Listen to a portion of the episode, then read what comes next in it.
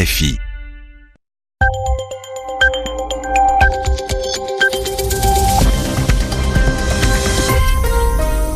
Vous écoutez RFI, il est 21h à Paris, 20h en temps universel. Clément Fraioli. Bienvenue dans cette nouvelle édition du journal en français facile, un journal que je présenterai en compagnie de Sébastien Duhamel. Bonsoir Sébastien. Bonsoir à tous. À la une, nouvelle journée de mobilisation des Gilets jaunes. Ils étaient quelques 75 000 dans toute la France. À Paris, les rassemblements ont été marqués par des violences. Une centaine de personnes ont été blessées et plus de 200 interpellées. Dans l'actualité également, la mort d'une figure de la politique américaine, George George Bush est décédé hier à 94 ans. Il avait été président des États-Unis de 1989 à 1993. On revient sur son mandat dans ce journal. Et puis, à l'occasion de la journée mondiale de la lutte contre le sida, on s'intéressera à un aspect peu connu de l'épidémie, la contamination des seniors. En France, près de 1200 personnes de plus de 50 ans apprennent chaque année qu'elles sont infectées par le VIH. Le journal. Le journal. En français facile. Les Gilets jaunes de nouveau mobilisés en France.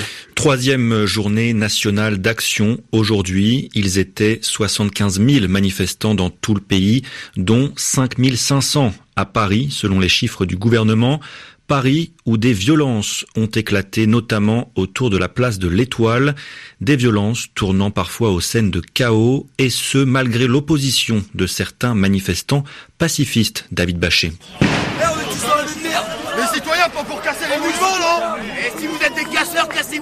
Juste sous l'arc de triomphe, des gilets jaunes pacifistes s'assoient devant la tombe du soldat inconnu pour la protéger des casseurs. Cette scène surréaliste est à l'image de ce qui s'est passé toute la journée autour de la place de l'Étoile. Les manifestants les plus violents brûlent des voitures, jettent des grilles d'arbres et des barrières, certains sont équipés de barres de métal ou de fumigènes. Mais les CRS n'ont pas attendu les violences pour utiliser abondamment leurs bombes lacrymogènes et leurs canons à eau, comme l'explique Bruno Dubreuil, gilet jaune venu de Seine-et-Marne. On est arrivé très vite et on a vu et on a entendu les gaz lacrymogènes tout tomber sur le coin de la gueule. Alors moi j'étais un petit peu plus loin parce que j'ai pas de masque à gaz, j'ai rien. Mais euh, vous voyez, ça fume de partout. Ils nous gazent, ils nous empêchent de passer. Les CRS interpellent les casseurs. Ils empêchent également les manifestants pacifistes de se rassembler. Les groupes épars vont d'un point à un autre au gré des nuages de fumée, des heures durant. Comme Louisa, qui ne donne que son prénom.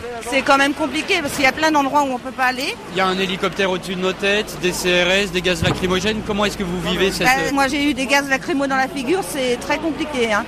On n'est pas habitué, en plus je manifeste jamais. Là c'est la troisième fois. Mais vraiment, euh, je lâcherai pas quoi. Les Gilets jaunes protestent contre le coût trop élevé du carburant et contre une politique gouvernementale jugée inéquitable. Des revendications qui, sur les Champs-Élysées aujourd'hui, se seront moins faites entendre que les détonations. Le reportage de David Bachet et à la suite de ces débordements, au moins 110 personnes ont été blessées, dont 17 parmi les forces de l'ordre. Les forces de l'ordre qui ont procédé à 270 interpellations, arrestations d'après les derniers chiffres de la préfecture. Ce soir, la situation est plus apaisée mais pas totalement sécurisée, a expliqué le ministre de l'Intérieur Christophe Castaner. Emmanuel Macron, de son côté, a dénoncé ces violences. À Buenos Aires, à l'occasion du G20, le président a jugé que cela n'avait rien à voir avec l'expression pacifique d'une colère légitime. Il a également promis que les responsables de ces violences seraient poursuivis. Le G20, vous en parliez Clément, où doivent se rencontrer Donald Trump et Xi Jinping. Les présidents américains et chinois se rencontrent en marge du sommet au programme des négociations sur une éventuelle trêve commerciale entre les deux pays. Avant cela, les 20 pays participants se sont mis d'accord sur la nécessité, le besoin de réformer l'OMC, l'Organisation mondiale du commerce. Aux États-Unis, les réactions sont nombreuses après la mort hier de l'ancien président George Bush père. Peu d'Américains peuvent ou pourront rivaliser avec le président Bush pour la façon dont il aura servi les États-Unis, a déclaré son successeur à la Maison-Blanche, Bill Clinton. Autre ancien président, Barack Obama a salué un patriote dont la diplomatie a contribué à aider à mettre fin à la guerre froide sans tirer un coup de feu. George Bush père donc est mort hier à 94 ans. Il a dirigé les États-Unis de 1989 à 1993. Un président, Domiti Piron, considéré comme assez éloigné des préoccupations des Américains. Né dans un environnement privilégié, George Bush était le fils d'un sénateur. Il avait fait fortune dans le pétrole au Texas avant un mandat en tant qu'ambassadeur à l'ONU et la vice-présidence de Ronald Reagan durant huit ans.